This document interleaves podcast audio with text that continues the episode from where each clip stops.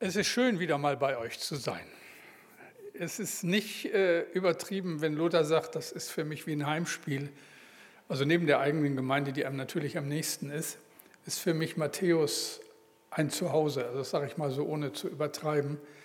Als ich hier vorhin reinkam, dachte ich an uralte Zeiten zurück. Ich glaube, das erste Mal, was ich so ganz bewusst in Erinnerung habe, waren die Bibeltage mit Herbert Janssen der Professor für Dogmatik an der FETA damals noch, heute STH in Basel.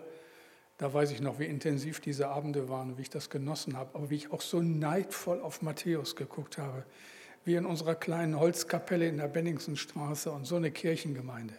Und wir Freikirchler, die wir uns sowieso immer für besser hielten und dann so eine Kirchengemeinde, die uns links und rechts überholt, das war nicht so einfach für den alten Adam, aber wir haben gelernt und äh, haben uns dann an eurem Vorbild immer wieder gefreut und herausgefordert gefühlt. Insoweit danke, dass ich bei euch da sein darf heute Abend.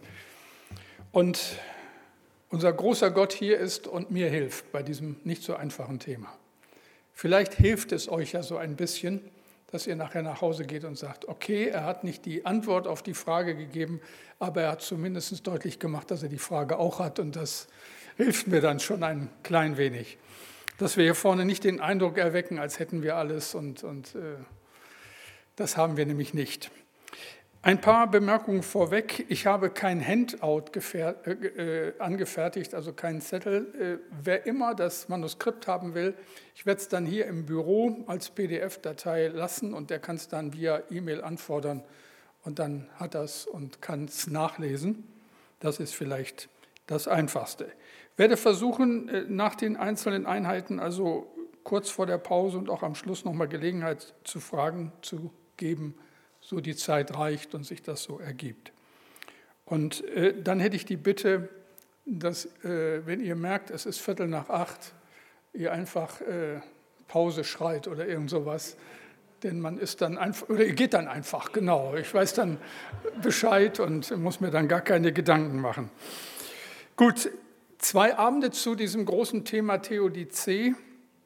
Einmal heute Zweifel, ich möchte glauben, aber und morgen dann, ja, klappt. Warum lässt Gott das zu? Diese beiden äh, Themen gehören, wenn man über diese Frage spricht, zusammen und sollen euch so ein bisschen helfen, äh, hier an diese Sache etwas strukturierter ranzugehen. Es geht ja um eine Frage, die so alt ist äh, wie Glaube an Gott besteht also so alt wie die Menschheit.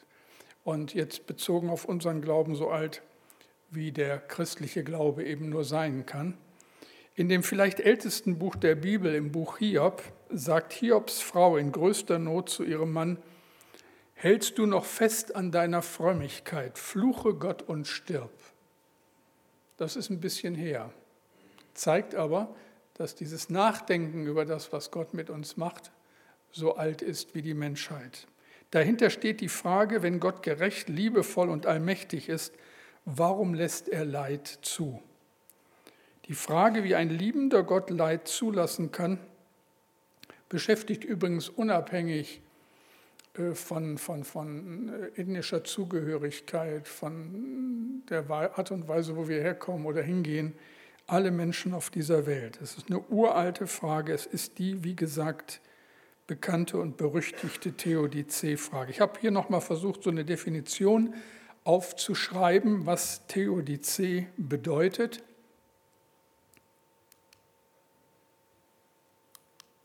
Ah, das war zu viel. Ich war ein bisschen zu schnell. Ich habe dem Ding nicht getraut und war Bleib stehen. Ja. Die Theodizee ist der Versuch, wir kriegen das hin. Jetzt hilft er mir da hinten. Das ist, ah, das ist gut, dass wir ihn haben. Die Theodizee ist der Versuch, die Vorstellung eines liebenden und allmächtigen Gottes mit all dem Leid und den schrecklichen Dingen in dieser Welt in Einklang zu bringen. Darum geht's. Wenn es einen liebenden und allmächtigen Gott gibt, warum hilft er dann nicht? Interessiert ihn das Leid nicht? Dann ist er kein liebender Gott. Kann er nicht eingreifen, dann ist er kein allmächtiger Gott. Also die Theodizee-Frage konfrontiert uns mit einem schier unlösbaren Problem. Und als Christ bleibt mir nur die Möglichkeit, das Wort Gottes zu befragen und zu forschen, welche Antwort bekommen wir auf diese so grundsätzliche existenzielle Frage. Wir nähern uns einer möglichen Antwort. Es ist ja offensichtlich, das muss ich hier nicht groß betonen, überall auf der Welt leiden Menschen. In jeder Nation, in jeder sozialen Schicht, körperlich oder seelisch. Da verliert ein Ehepaar sein Kind. Unsere jüngste Tochter Sarah war das erste Mal schwanger und hat sich so gefreut mit ihrem Mann Daniel auf ihr erstes Kind. Und dann stirbt dieses Kind einen Tag vor der Geburt. Schwer zu verkraften. Ich habe damals gedacht, so in dem ersten Anflug von Trauer, lieber Gott, lass mich doch sterben, statt dass so etwas passiert. Und das ist bis heute, obwohl sie inzwischen zwei Kinder von Gott geschenkt bekommen haben, nach wie vor eine große Lücke. Ja, dieses Kind dann, das einen Tag später dann auf natürliche Art und Weise auf die Welt kommt, aber eben tot auf dem Arm zu halten und zu sehen und zu fragen, warum lässt Gott das zu? Eine Frau im mittleren Alter wird todkrank. Ein junger Mann kann nicht mehr laufen. Ein berühmter Politiker wird angeschossen. Das Leid trifft die Menschen ohne Ansehen der Person. Und ich denke, ein Blick in die Tagesschau oder in die Tageszeitung genügt, um zu merken, die Welt hat ein Problem. Das ganze System krankt und es ist keine grundsätzliche Heilung in Sicht. Das Leid ist aus der Welt nicht wegzudenken.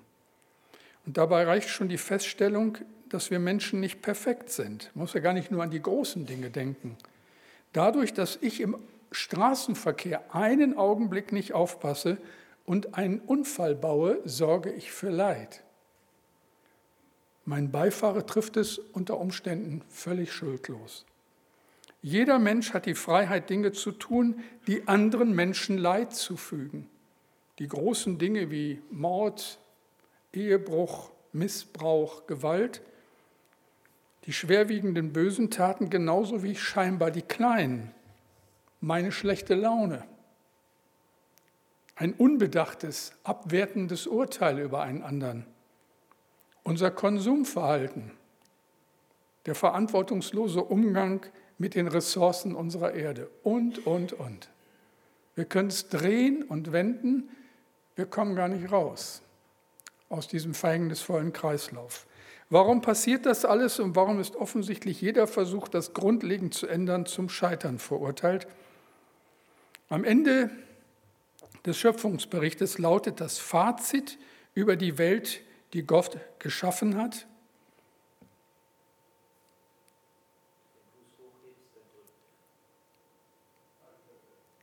Und Gott sah an alles, was er gemacht hatte, und siehe, es war sehr gut. So war es am Anfang. Am Anfang gab es keinen Hunger, keine Naturkatastrophen, keinen Beziehungsstress und nicht einmal schlechte Gedanken. Adam und Eva lebten das perfekte Leben. Bis zu diesem einen Tag, an dem sie sich entschieden, Gott den Rücken zu kehren. Durch den Sündenfall zog eine böse Macht in diese Welt Satans Herrschaft über eine gefallene Welt begann, mit all den schwerwiegenden Auswirkungen, an denen wir bis heute leiden, auf die eine und andere Art. Die intakte Beziehung zwischen Gott und Mensch war nachhaltig gestört. Und darunter leidet das soziale Miteinander der Menschen, darunter leidet die Natur, darunter leidet unsere Psyche genauso wie unsere Physis. Der Mensch war gemacht worden, um ewig zu leben. Mit dem Sündenfall begann der vorzeitige Verfall unseres Körpers. Der Tod hielt Einzug in unsere Existenz. Mit dem Sündenfall veränderte sich unser Charakter, unser Herz. Scham, Angst, Neid, Unzufriedenheit, böse Gedanken, all das bestimmt nun unseren Alltag. Das tägliche Leben wurde zur Last, die Arbeit mühevoll, die Frau muss unter Schmerzen Kinder gebären, Der Mann herrscht über die Frau. Alles Folgen der Sünde. Da niemand von diesen Dingen frei ist, spricht man in der Theologie von Erbsünde. Und der Begriff will verdeutlichen, der Mensch ist von Geburt an von Gott getrennt und fähig, Böses zu tun. Und dabei stellt sich eine weitere schwerwiegende Frage. Ist das gerecht? Was kann ich dafür, dass ich in eine böse und nicht in eine perfekte Welt hineingeboren werde? Die Geschichte über den Sündenfall erklärt mir, warum die Welt im Allgemeinen leidet. Aber warum leide gerade ich? Auf den ersten Blick könnte man meinen, Leid sei eine Strafe für die eigene Schuld. So kann man es ja in den Geschichtsbüchern des Alten Testaments nachlesen, dass es dem Volk Israel oft dann wirtschaftlich und politisch gut ging, wenn sie auf Gott hörten. Dagegen folgten Krieg und Unterdrückung, wenn sie andere Götter anbeteten. Das erscheint uns folgerichtig und gilt uneingeschränkt ja bis heute. Zum Beispiel halte ich mich an Gottes Gebot, nicht die Ehe zu brechen oder nicht zu töten, bleibt mir viel Leid erspart. Aber es gibt auch die andere Seite, nämlich die, wo Menschen ohne eigene Schuld besonderes Leid erleben. Das erlebt Jeremia im Alten Testament. Das geht so weit, dass er den Tag seiner Geburt verflucht, weil er es einfach nicht mehr aushält. Er war Gottes Prophet, ein durch und durch aufrichtiger Mann und erlebt schlimmste Verfolgung und Repression.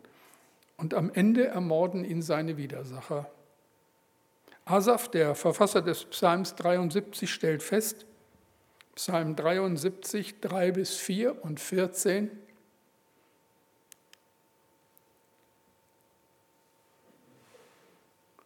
Der Mann in der Technik muss mir helfen. Es will einfach nicht, das Ding. Jetzt sind wir wieder ganz vorne. Sonst lassen wir es aus. Ja, ja, Psalm 73, 3 bis 4 und 14, da sagt er, es machte mir zu schaffen, als ich sah, wie gut es den Gottlosen geht. Bis zu ihrem Tod leiden sie keine Qualen und wohlgenährt ist ihr Bauch. Ich werde ja doch den ganzen Tag vom Unglück geplagt. Jeder Morgen ist bereits eine Strafe für mich. Es fällt auf, dass in der Bibel Menschen, die Gott kennen, keine Scheu haben, ihm ihr Leid zu klagen. Sie suchen die Konfrontation, sie ringen mit Gott, sie benennen ihre Ängste und Zweifel. Und das wollen wir auch an diesem Abend tun. Ehrlich fragen, Zweifel benennen. Und damit fange ich nun an in einem ersten Teil, Zweifel, ich möchte glauben, aber. Nun weiß ich gar nicht, ob es so richtig ist, in einer so frommen Gemeinde von Zweifel zu reden. Wir glauben doch alle, oder? Aber ich glaube, Zweifel sind angesagter denn je. Glaube, glauben können, war zu allen Zeiten eine zweifelhafte Angelegenheit. Aber es ist mein Anliegen und meine Hoffnung, dass wieder alle Zweifel dieser Abend dir hilft, Gott zu vertrauen. In all den Fragen, die ich gerade schon versucht habe, ein bisschen anzureißen. Ihm zu glauben, weil ich denke, dass es das Beste und Sinnvollste ist, was es für uns Menschen gibt. Es gibt keine echte Alternative. Also wenn du glaubst, mit all den Anfechtungen, die damit verbunden sind und all den Zweifeln, aber du sagst, ich habe Jesus lieb, herzlichen Glückwunsch. Es gibt keine bessere Alternative, das sei schon mal vorweggenommen. Ich habe euch ein Bild mitgebracht, ein Gottesdienst an einem See, ein schwedisches Bild. Ein schwedischer Maler hat das gemalt.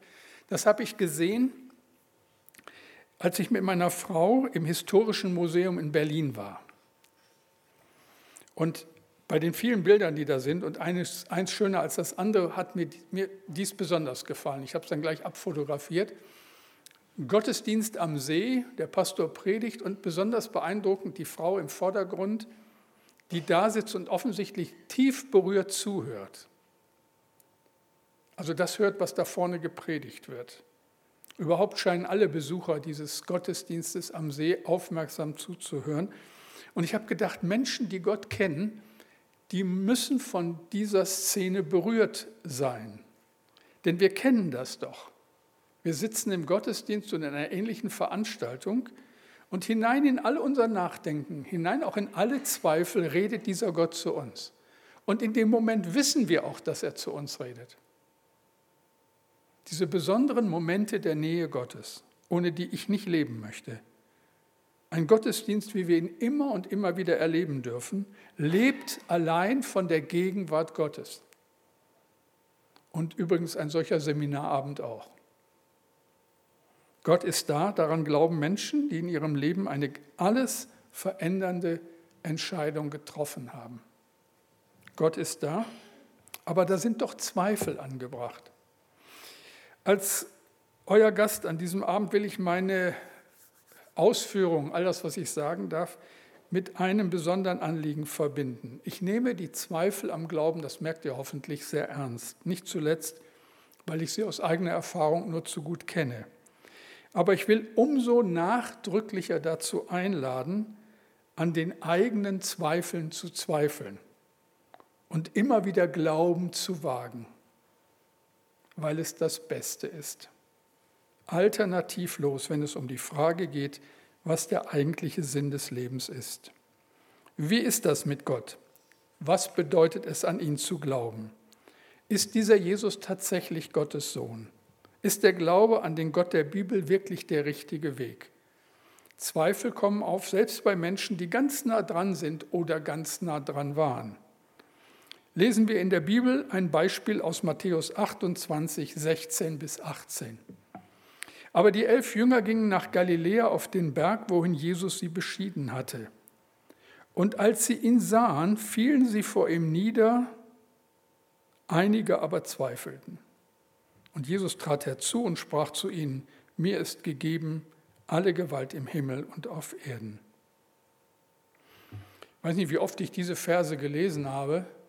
Jetzt in der Vorbereitung für diesen Abend habe ich gedacht, also wenn mir das passiert wäre, dass ich den auferstandenen Jesus sehe,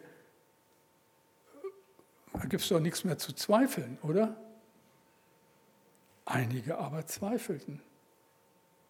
Also selbst in der Situation, die ja besonders, nicht, nicht mehr besonders sein kann, als sie es ist, zweifeln einige von denen, die ganz nah dran waren, so nah, wie wir uns das kaum vorstellen können. Also Menschen, die schon lange glauben, tun sich ja schwer mit solchen Zweifeln. Aber so oder so, jeder Christ kennt sie und selbst die Jünger kannten sie. Ich bin mit 15 Jahren Christ geworden, das ist schon ein bisschen her. Und damals war es für mich völlig klar, dass es Gott gibt, dass ich Vergebung für meine Sünden brauche, dass Jesus für mich gestorben ist und dass ich nur eins will, diesem Gott gehören. Glaube war für mich zu diesem Zeitpunkt kein Problem, wirklich nicht. Gott war da, Jesus brauche ich, warum sollte ich zweifeln? Das hat sich mit den Jahren geändert. Der Zweifel wurde in meinem Leben zu einem lästigen, herausfordernden und manchmal sogar bedrohlichen Begleiter, spätestens seit dem Theologiestudium. Und ich habe in Basel studiert, bibeltreue Hochschule. Professor Janssen, der schon erwähnte, war mein Professor in Dogmatik und ich habe ihn sehr verehrt, habe viel von ihm gelernt. Aber ich werde auch nicht vergessen, wie er einmal zu uns Studenten sagte, es gibt Augenblicke in meinem Leben immer wieder, da habe ich große Zweifel an dem, was ich glaube und lehre. Warum zweifeln wir? Was sind Zweifel überhaupt und welche Arten gibt es? Da sind zunächst einmal unechte Zweifel. Ich weiß nicht, ob ihr das so mitverfolgt habt. Es gibt ja so seit Jahren so einen Boom an atheistischer Kampfliteratur. Also so eine beispiellose Kampagne, die versucht nachzuweisen, dass Gott nicht existiert. Das kann man auf YouTube tausendfach nachgesprochen sich anschauen. I deny God. Ich leugne Gott. Es gibt ihn nicht. Und mir scheint, manchmal ist es so, dass Menschen nicht glauben wollen, aus welchen Gründen auch immer. Vor etwa zehn Jahren zählte eine Vielzahl aktueller Bestseller von Profi-Zweiflern zu einer Strömung, die man so den neuen Atheismus nannte. Auch eine Art von Evangelisation, nur umgekehrt. Diese Bücher wurden von Personen verfasst, die ziemlich sicher sind, dass Gott nicht existiert. Ich weiß nicht, ob ihr die Namen gehört habt. Einer war zum Beispiel der britische Journalist Christopher Hitchens, der das Buch verfasst hat, Der Herr ist kein Hirte, wie Religion die Welt vergiftet. Ich glaube, der Titel spricht für sich. Oder der andere war Richard Dawkins, der das Buch geschrieben hat, ein Bestseller vor einigen Jahren, Der Gotteswahn. Darin schreibt er unter anderem, der Gott des Alten Testaments ist die unangenehmste Gestalt der gesamten Literatur. Was er dann schreibt, kann ich hier nicht wiedergeben. Aber es ist geradezu ein Gotteshass, der aus diesen Ausführungen spricht. Die Beliebtheit solcher Bücher wurde möglicherweise, zumindest in chronologischer Hinsicht, von Dan Browns Bestseller Sakrileg ausgelöst, äh, gelöst. Kennen viele von euch, ist ja auch verfilmt worden, lief gerade noch im Fernsehen. Mit diesem Buch wollte Brown dem Christentum nahezu die gesamte historische Grundlage entziehen, obgleich sich Sachverständige aller Richtungen darin einig sind, dass Browns Behauptungen aus wissenschaftlicher Sicht völlig haltlos sind. Ein bekannter Historiker sagte einmal recht unverblümt, dass Sakrileg das einzige Buch sei, nach dessen Lektüre man dümmer sei als vorher. Aber millionenfach gelesen, auch von den Frommen. Inzwischen ist es still geworden um den ganzen Aufstand. Zweifel an den Zweifeln sind erlaubt. Manfred Lütz, bekennender Katholik und Bestsellerautor, fragt in seinem Buch Gott eine kleine Geschichte des Größten hinterlistig, Gott sei Dank, Gott existiert nicht, wenn aber, was Gott verhüten möge, Gott doch existiert? Herrlich, herrlich. Es ist so wie bei den Gezeiten, wie bei Ebbe und Flut. Es gibt immer wieder den Versuch, mit billigen, mit minderwertigen Informationen die Menschen zu überzeugen, dass es nichts Übernatürliches gibt und dass unsere ganze Existenz im Grunde keinen Sinn hat. Und Zweifel, die einem dann seltsam aufgesetzt und nicht echt erscheinen. Man ist so verliebt in die eigenen Zweifel, dass für eine ernsthafte Beschäftigung mit dem Glauben kein Platz ist. Kurz vor dem Zusammenbruch der CSSR unterschrieben 100 junge Leute einen Brief an das tschechoslowakische Fernsehen. Sie dankten für die Fernsehsendung mit dem Titel Von Mythen zur Wissenschaft, in der der christliche Glaube lächerlich gemacht wurde. Und dann heißt es wörtlich in ihrem Schreiben, bringen Sie nur noch einige solcher Sendungen und wir werden alle an Jesus glauben. Wenn es keinen Gott gäbe, hätte der Atheismus nichts zu verneinen. Wir wollen Freiheit, Gedankenfreiheit, Freiheit des Wortes. Wir sind darauf gekommen, dass die einzige ewige Wahrheit Gott ist, den Sie bestreiten und eben dadurch bezeugen, dass er ist. Wozu so viel Mühe für etwas, was nicht existiert? Toll. Und das in einer Situation damals, wo man, wenn man sich in der Weise äußerte, noch mit manchen Nachteilen zu rechnen hatte. Zweifel werden gesät, weil es Gott nicht geben darf. Vorgeschützte Zweifel, weil nicht sein kann, was nicht sein darf. Viele Menschen haben und hatten ein hohes Interesse daran, dass Gott nicht existiert. Was wurde in der ehemaligen DDR gegen den Glauben polemisiert? Ohne Gott und Sonnenschein fahren wir die Ernte ein. Sorry, aber mehr Schwachsinn geht nicht. Äh, und heute wächst eine Generation auf, die gar nicht mehr weiß, wofür die Buchstaben DDR eigentlich stehen. So viel zu diesem Vorbild oder diesem Muster. Es kann Zeiten in unserem Leben geben, da haben wir ein großes Interesse daran, dass es Gott nicht gibt. Ich werde nie eine Geschichte vergessen, ein Kollege von mir, ein prominenter Kollege von mir erlebt hat. Nach einer Abendveranstaltung mit evangelistischer Zielsetzung kam ein junger Mann auf ihn zu und stellte ihn zur Rede. Und dann haben die beiden, wie das dann so manchmal ist, nach solchen evangelistischen Veranstaltungen lange miteinander geredet, so bis Mitternacht. Und dann war es meinem Kollegen doch ein bisschen zu viel und er sagte, jetzt sind wir wieder da, wo wir vor zwei Stunden angefangen haben. Jetzt frage ich Sie einfach nochmal, warum wollen Sie denn nicht glauben? Und dann überlegte der junge Mann noch einen Moment und antwortete dann zögernd, wissen Sie, ich habe eine Freundin. Daraufhin mein Kollege lächelnd, nun, das ist in Ihrem Alter normal. Wo ist das Problem? Der junge Mann antwortete, nun, sie ist verheiratet. Das sind Zweifel aus dem Bedürfnis geboren, die eigene falsche Entscheidung zu rechtfertigen.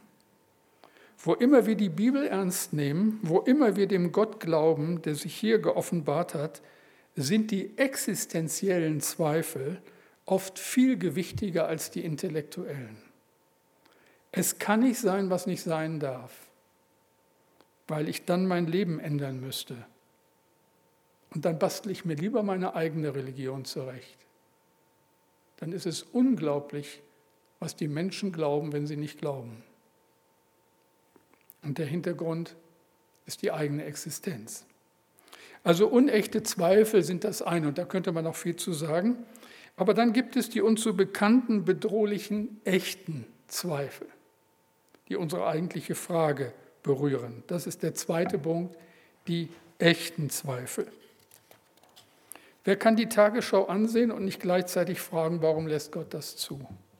Warum passieren so schreckliche Dinge in dieser Welt? Da steigen Zweifel in mir hoch. Gott, wenn es dich wirklich gibt, wenn du die Menschen liebst, Warum lässt du das dann zu? Zweifel können auch kommen beim Studieren der Bibel. Da lesen wir die wunderbaren Geschichten von den Wundern, die Gott in alter Zeit getan hat. Tote stehen auf, Blinde können sehen, Engel erscheinen. Ist das alles nur Fantasie? Warum passieren solche spektakulären Dinge heute nicht, zumindest nicht in unserem Kulturkreis?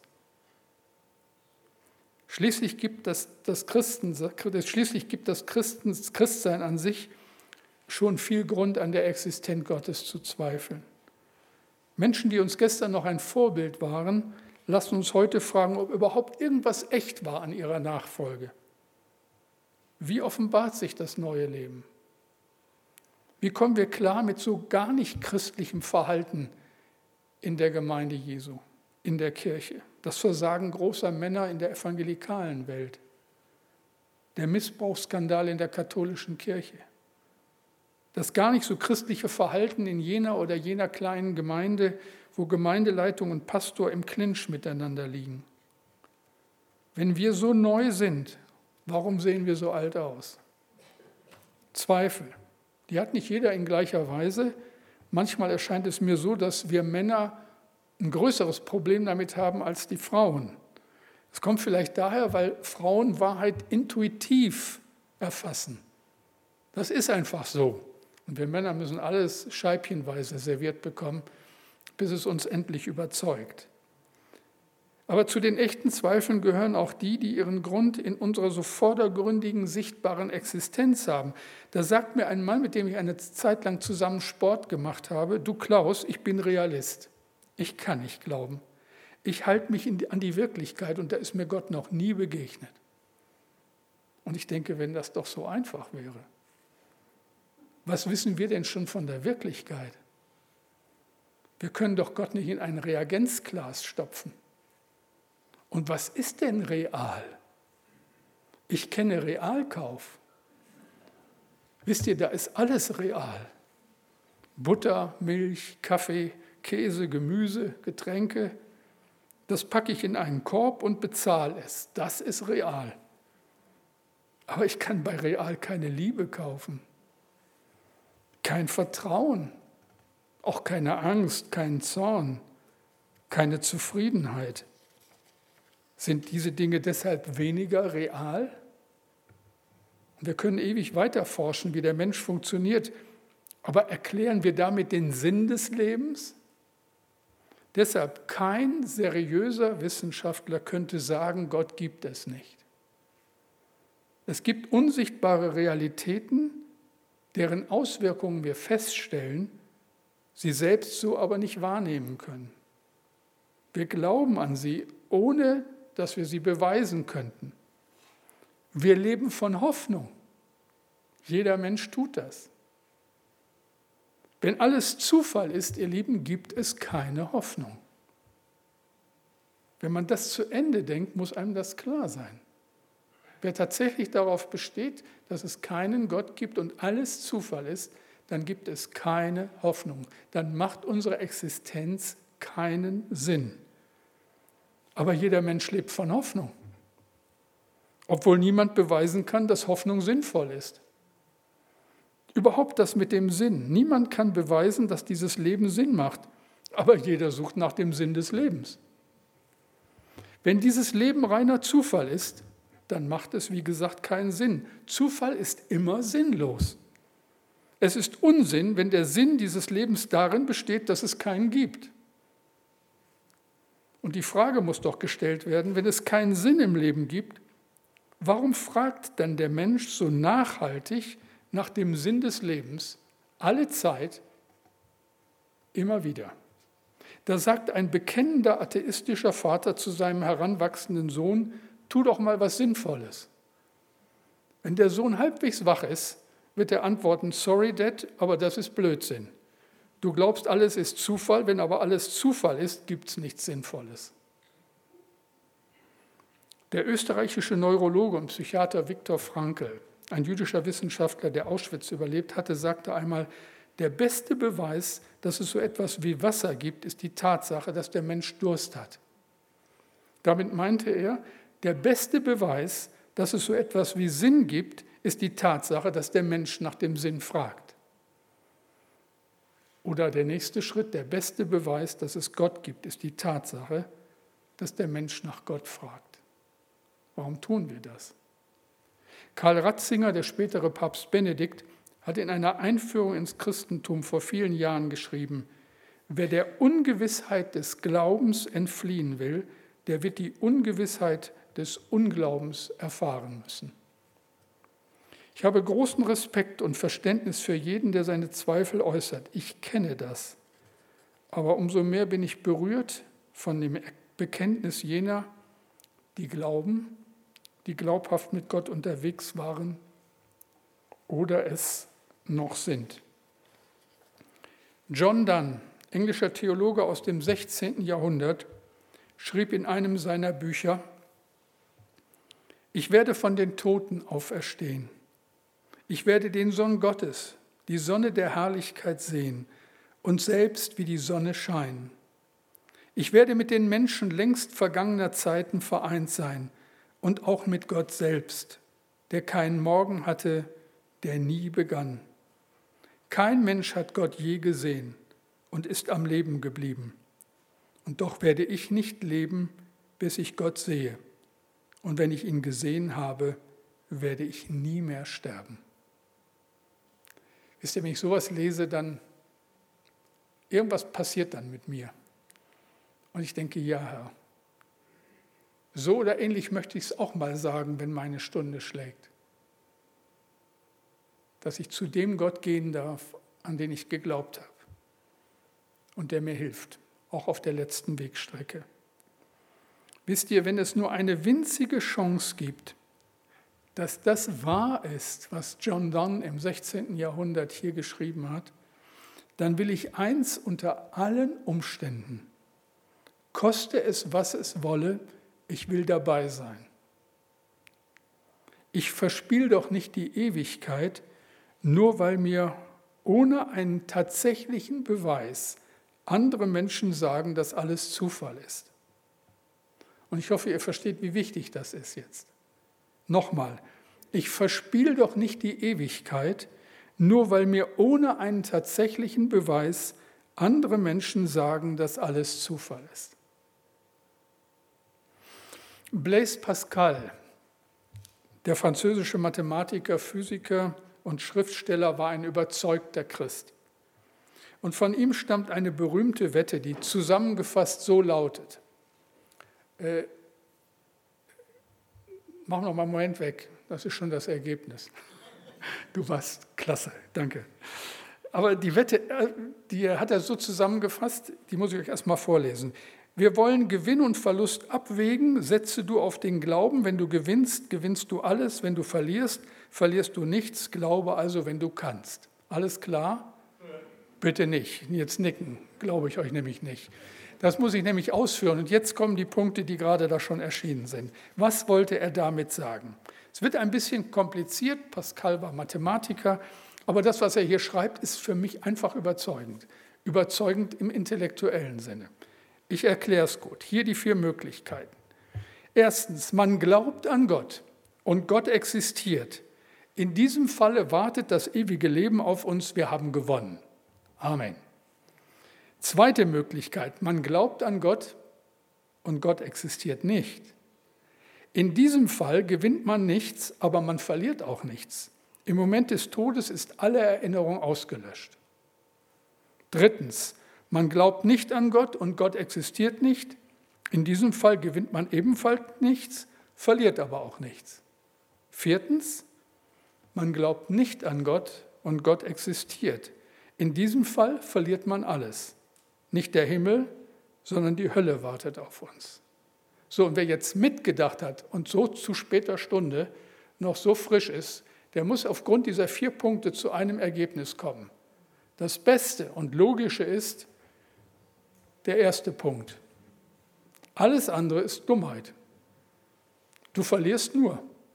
Du kannst nur gewinnen, wenn du glaubst. Und ich denke, wenn es doch so einfach wäre, dann wären alle in Bremen längst Christen. Dann hätten wir sie alle schon überzeugt. Und da merken wir, da kommt noch was ganz anderes rein.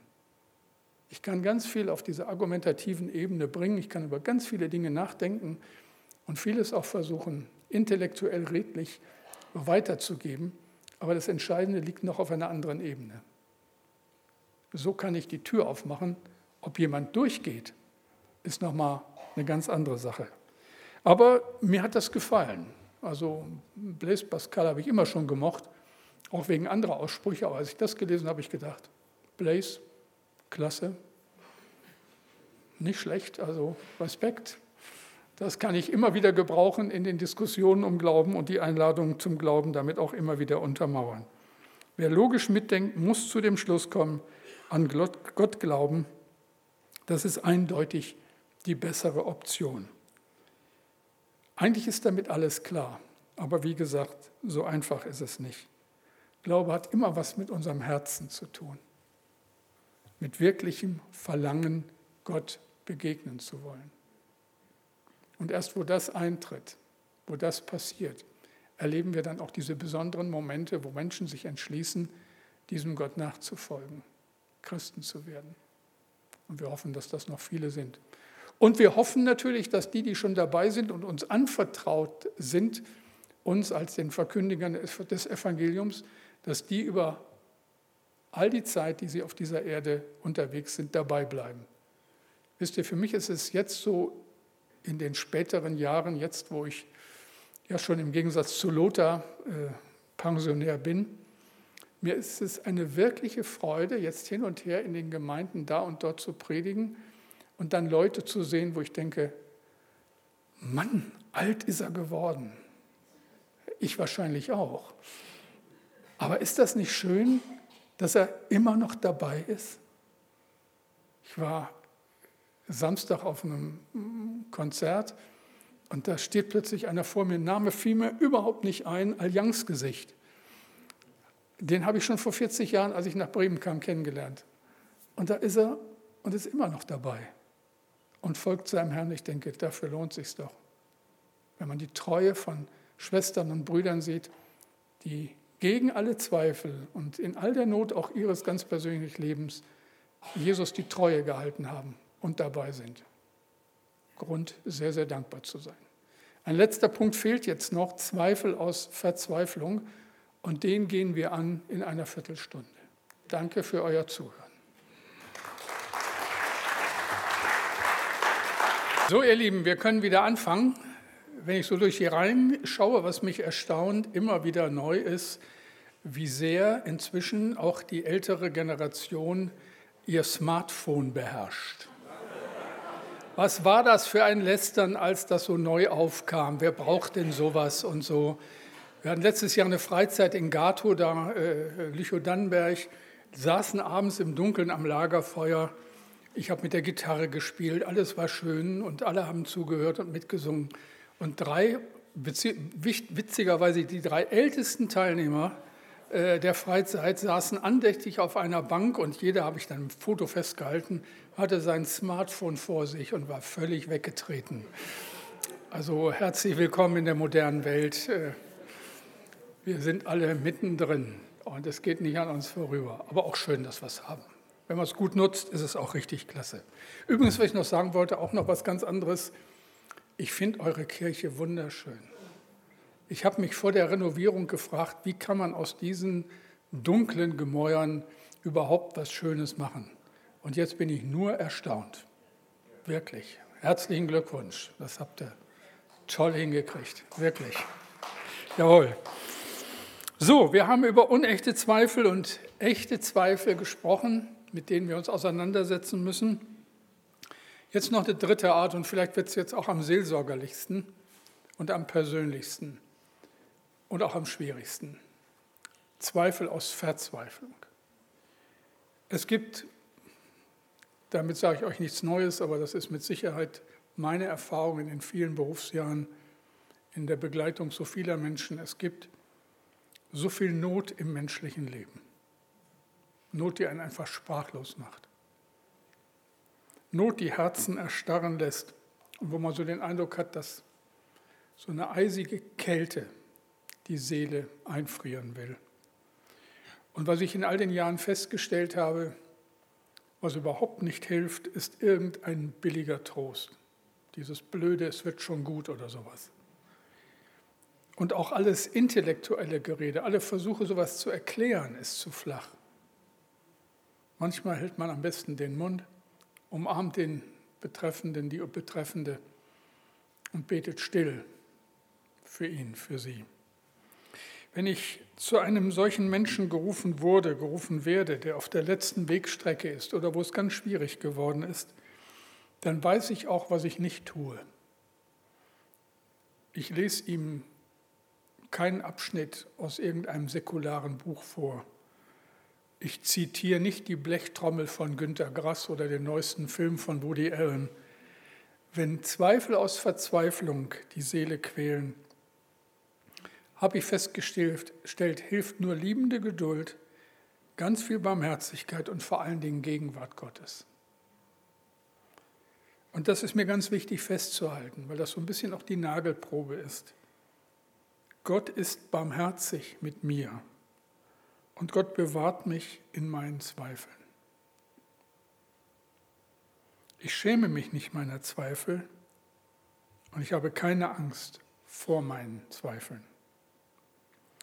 Es ist mir vor fünf, vor sechs Jahren etwas Seltsames passiert. Ich habe das ja so auch zum Teil mitbekommen. Da hat sich so mein Leben ganz anders entwickelt, als ich es mir je hätte vorstellen können. Auch als, als ich es mir je gewünscht hätte. Denn mir war klar, Krebs kriegen immer nur die anderen. Aber dann musste der Arzt mir mitteilen, dass ich zwei bösartige Tumore in mir habe. Mir war es wochenlang nicht gut gegangen. Und die Entzündungswerte waren viel zu hoch. Aber erst dachte man an eine Grippe, an irgendeinen Infekt. Aber als es dann gar nicht besser wurde, so nach vier, fünf Wochen, hat man mich ins Krankenhaus geschickt. Und dann liegst du da nach der Einweisung und nach ersten Untersuchungen und dann schaltet dich der Oberarzt und dann bleibt er so an einer Stelle und nochmal die Stelle und nochmal die Stelle und du weißt, irgendwas stimmt da nicht. Und dann sagt er zu dir, ich hole mal noch meinen Kollegen und dann geht es dir nicht besonders gut. Und dann war plötzlich die Rede davon, wie groß die Chance noch ist, dass ich das überlebe. Und wisst ihr, was das Seltsame war? In diesen Tagen, in diesen Stunden, auch vor der OP dann, hatte ich keine Zweifel mehr an der Existenz Gottes. Ich habe nicht verstanden, warum ausgerechnet mir das passiert. Ich habe mit Gott gerungen, ich habe mich beschwert, geklagt und geweint, aber ich hatte keinen Augenblick Zweifel daran, dass er existiert. Ganz seltsam. Und noch seltsamer, je länger diese Zeit dauerte, je klarer wurde in mir die Überzeugung, Gott ist da und kümmert sich um mich und egal was passiert, ich bin in seiner Hand. Wer mich kennt, weiß, dass ich ein Angsthase bin. Ich mache mir ein Leben lang zu viel Gedanken um alles Mögliche. Manchmal so vor Diensten kann ich die Nacht vorher schlecht schlafen, weil ich schon wieder am Rattern bin, wie alles wird und ob die Fahrt klappt und so weiter. Also ich bin alles andere als jemand, der in solche Sachen hineingeht und es ficht einen nicht an. Zu diesem Zeitpunkt, die beiden Nächte vor der OP, ich habe geschlafen wie ein Baby. Und mein Blutdruck, der immer zu hoch ist, war vor der OP 120 zu 80. Besser geht's nicht. Es ist etwas Seltsames mit dem Glauben. Wirklich. Lassen wir uns darauf ein, steht plötzlich über unserem Leben eine ewige Verheißung. Römer 8, 38 bis 40, da steht das. Denn ich bin gewiss, dass weder Tod noch Leben, weder Engel noch Mächte noch Gewalten, weder Gegenwärtiges noch Zukünftiges, weder Hohes noch Tiefes, noch eine andere Kreatur uns scheiden kann von der Liebe Gottes, die in Christus Jesus ist, unserem Herrn. Es gibt eine Geschichte im Neuen Testament, die für unsere Frage, für unser Thema von entscheidender Bedeutung ist. Da ist Johannes der Täufer. Die Bibel nennt ihn den größten Prophet in der Geschichte Israels, Wegbereiter des Messias der sitzt im Gefängnis und versteht Gott nicht mehr. Er schickt seine Freunde zu Jesus und fragt nach, bist du der, der da kommen soll oder sollen wir auf einen anderen warten? Und die Frage offenbart doch alles.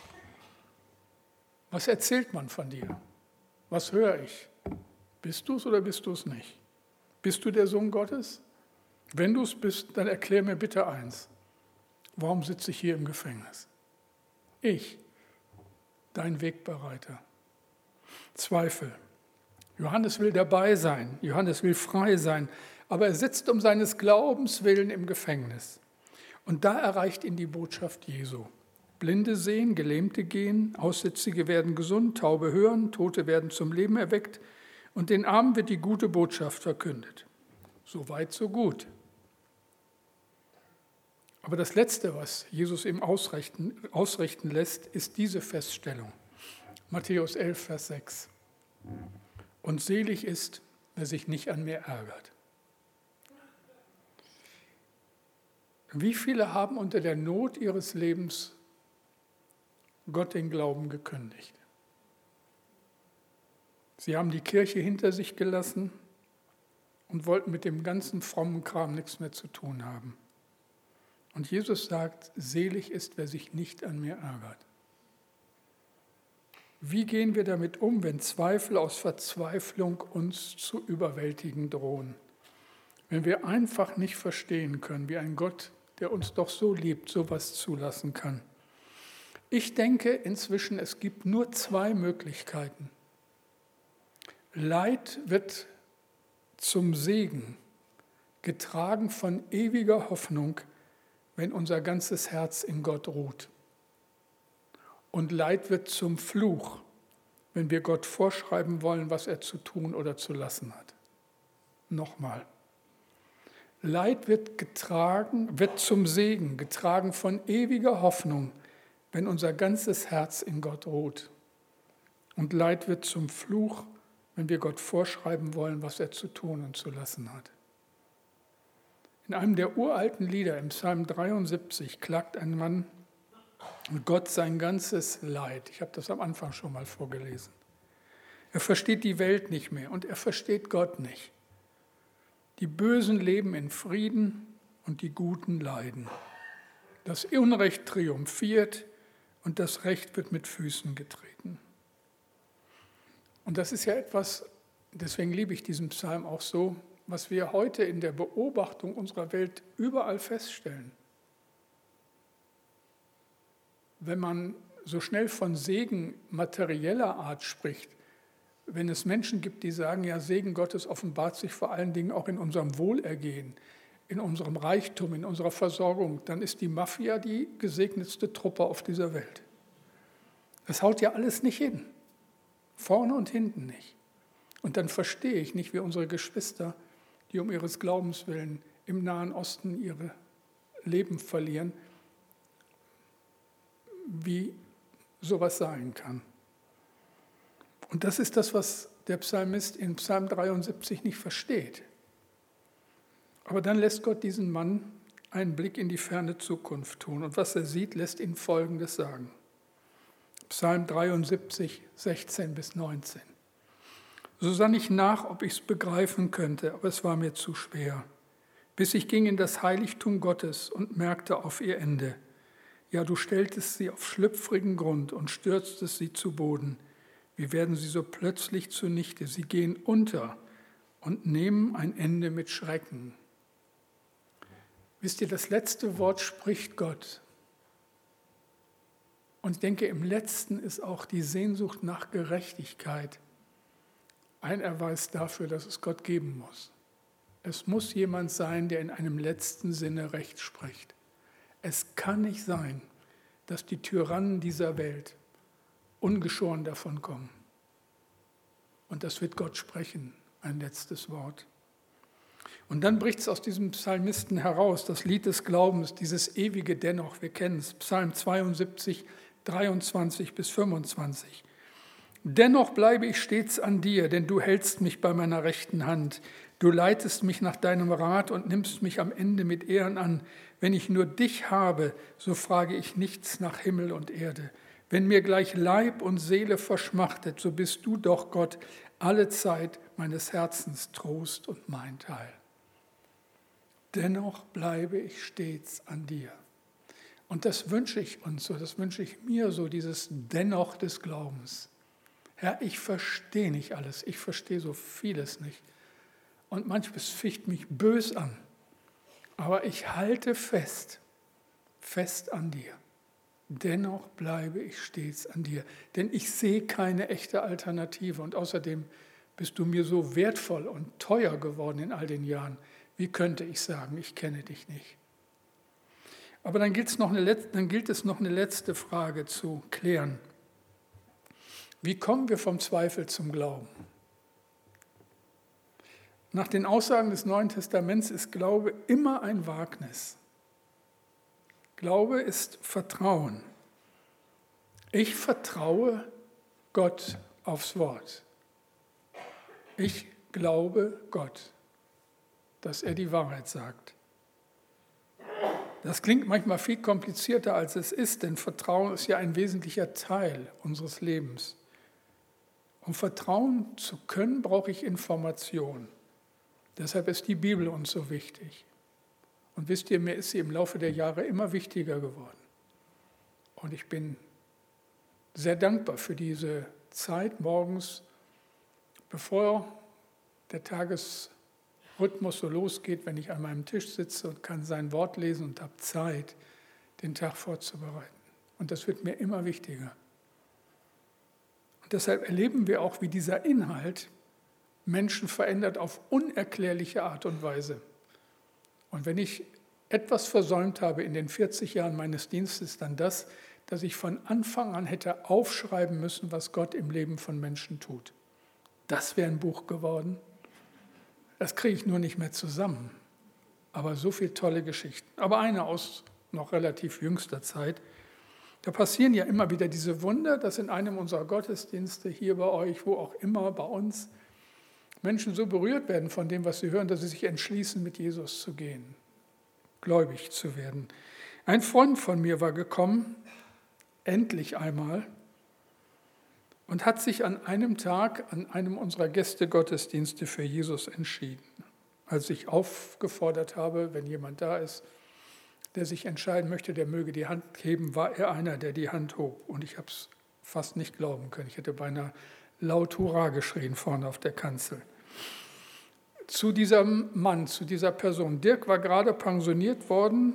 Er ist Wahllehrer in der Erwachsenenbildung und kam ein Jahr zuvor das erste Mal in unseren Männerhauskreis.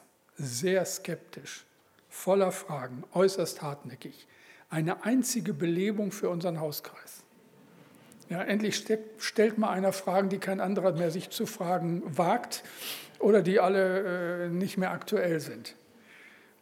Beim ersten Treffen, wie gesagt, nach diesem ganzen Jahr und diesem besagten Gästegottesdienstes, sagte er beim nächsten Treffen unseres Hauskreises zu uns, Männer, vor einem Jahr hätte ich drei Dinge für unmöglich gehalten. Das erste, dass England aus der EU austritt. Unmöglich. Das zweite, dass Trump Präsident wird. Unmöglich. Und das Dritte, und das war am unwahrscheinlichsten von allem, dass ich nach dem Gottesdienst in der Paulusgemeinde mit einem Eimer herumgehe und die Tische im Café sauber mache. Ich denke, Dirk, ich nenne Dirk gerne äh, unseren gläubigen Agnostiker, weil er nach wie vor viele Fragen hat und manche Zweifel, aber er versäumt keinen unserer Gottesdienste und keinen unserer Männerabende. Ich habe ihn dann nochmal gefragt, sag mal, wie ist das eigentlich gewesen? Wie kamst du dazu, die Hand zu heben? Da sagte er, du Klaus, das war nicht geplant. Es ist passiert. Plötzlich wusste ich, das muss ich jetzt tun.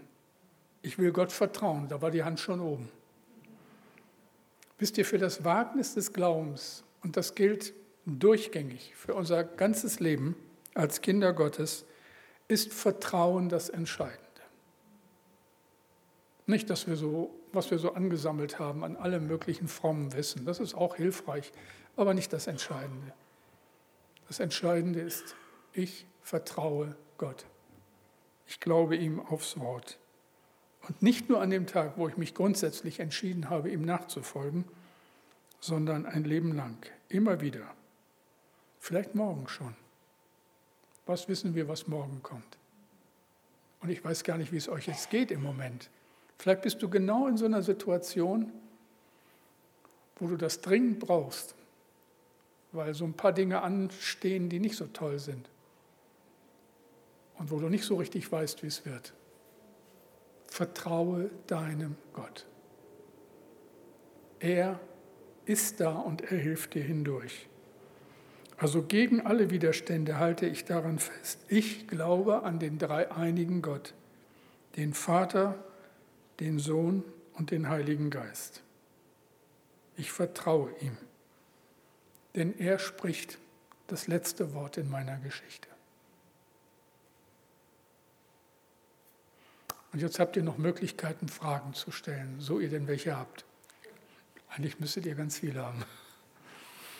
Wer hat eine Frage, melde sich und sage es laut. Wir haben noch ein paar Minuten.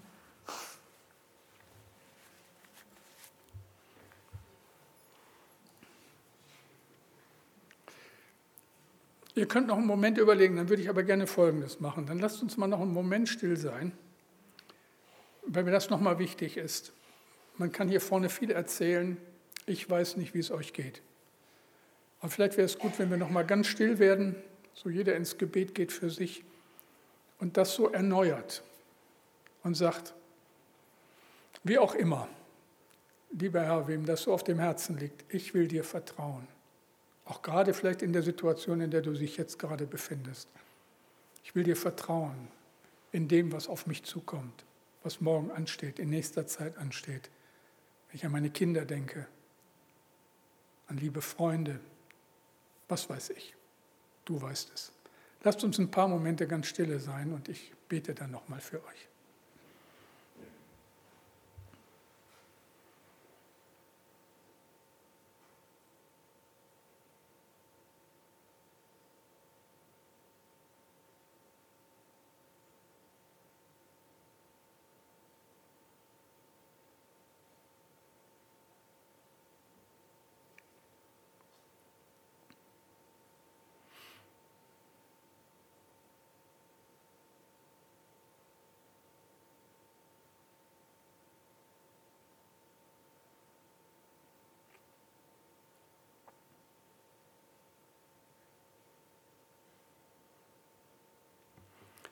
Lieber Herr, ich danke dir so von Herzen für deine Gemeinde, für Menschen, die dich lieb haben. Ich weiß doch, ob jemand hier sitzt, dem das nicht so klar ist, der noch ganz viele Fragen hat. Ich möchte dich so bitten, dass du kommst und deine Gegenwart uns berührt, unsere Herzen erfasst.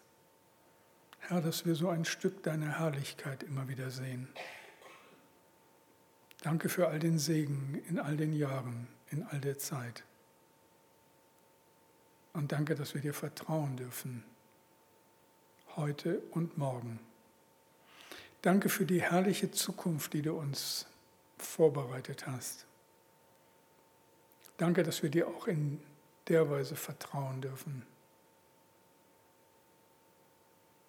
dass es ewiges Leben gibt, das hier begonnen hat und sich fortsetzt mit dir in Ewigkeit. Danke für eine solche Verheißung, eine solche Zukunft. Und danke, dass du um alles weißt, auch das, was so gerade dran ist in unserem Leben. Wir legen es dir hin. Und ich bitte vom Herzen, Herr, komm du, trage du durch, hilf du, heile du, berühre du, tröste du. Wir sind in deiner Hand. Wir beten dich an und geben dir die Ehre. Danke für alles. Amen.